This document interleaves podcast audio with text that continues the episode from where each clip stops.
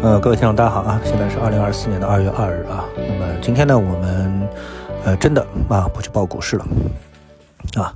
那么我去看了一下我的呃这个订阅号里面的列表啊，因为经过整理，大家都知道呃订阅号呢它是会根据呃你的这个偏好来进行投喂啊。当然了，它也会先来呃按照他的啊这个思路。来给你放一大堆东西，然后呢，如果说你从这些菜里面挑到了你自己喜欢的菜，那么以后就会被投喂的越来越厉害啊，所谓的就开始形成了你这个绝对的呃信息茧房。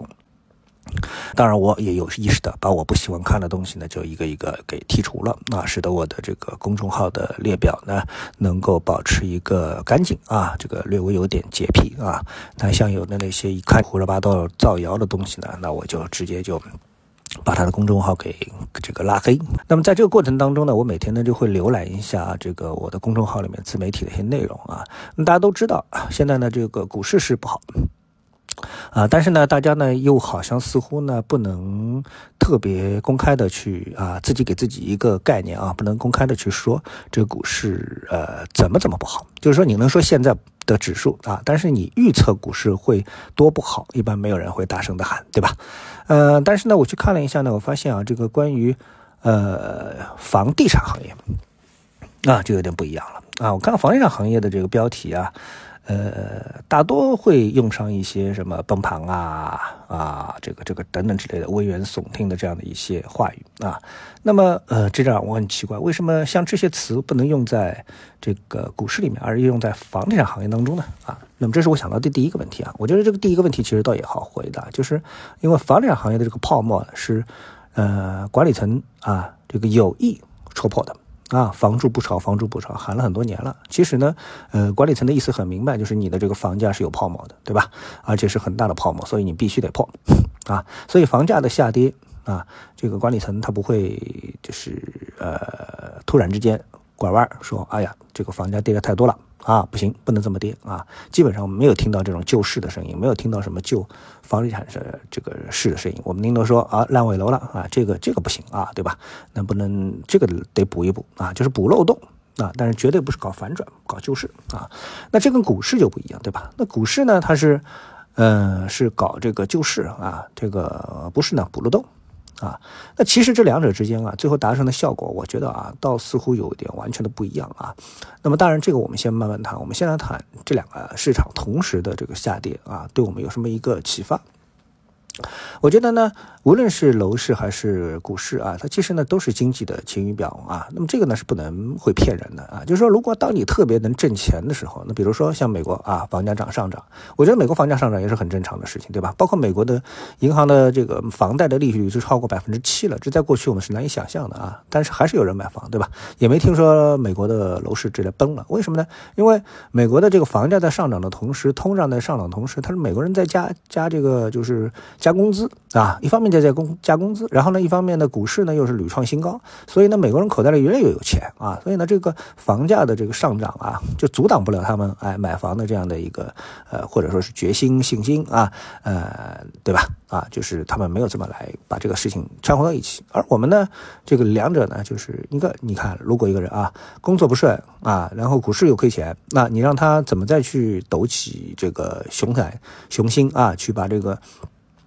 再去买房子，再去贷款，那贷款是要还的，对不对啊？所以呢，这个综合上面呢，这两者相映衬啊。那我觉得呢，如果说你多关注一下这个呃房地产市场的那些公众号的标题的话呢，就不会觉得啊这个股市啊到底有多惨了。对吧？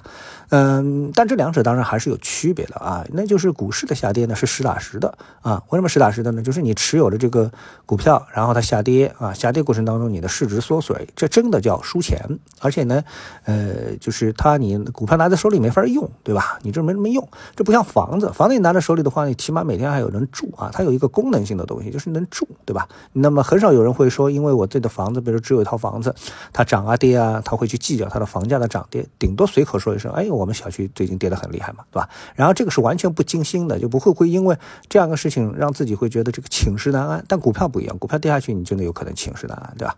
啊，那么呃，真正啊，在这个市场上痛苦的，可能还是就是一个投机。那么这两种投机，无论是你在股市投机的痛苦，还是在楼市投机的痛苦，可能都痛苦，对吧？啊，那么楼市呢更讲究的是一个大趋势啊，因为呢你是个大投入啊，就在大概嗯十五六年前吧啊，那个时候呢，那么我又在买房又在买股票，对吧？那这时候呢，哎，我去买一套房的时候呢，我就问这个房子现在啊这个价格好像还是比较合适的嘛，我跟我周边的人说，我说买房子，结果他跟我说，结果他回了我一句，他说房子啊和股票不一样，你股票买个一百股才多少钱，对吧？买个一千股多少钱？这门槛很低啊，你买房子动不动就是几十万。啊，那个时候你就动动不动也是几十万啊，五六十万，你必须得往里面投嘛，对吧？这不是想投就能投的啊！而且你谁敢在那个时候说预测后面楼市一定会走二十年牛市呢，对吧？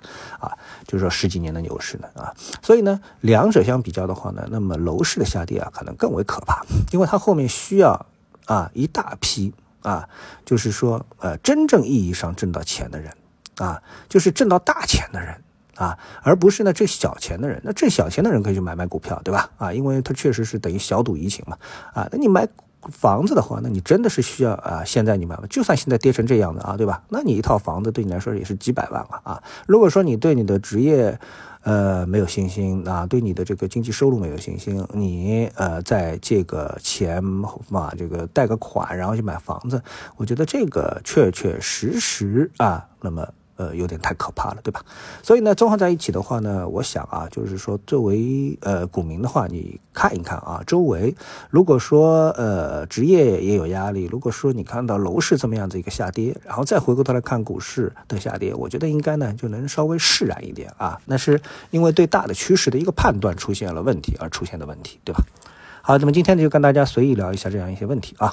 呃，也可以多看看啊，其他的一些内容啊，其他内容不要只盯着股市，因为盯着股市之后啊，总会觉得自己的这两根 K 线啊，好像孕育着无穷的财富啊，我觉得这个还是有点点问题的，对吧？好，谢谢各位，我们下次节目时间再见。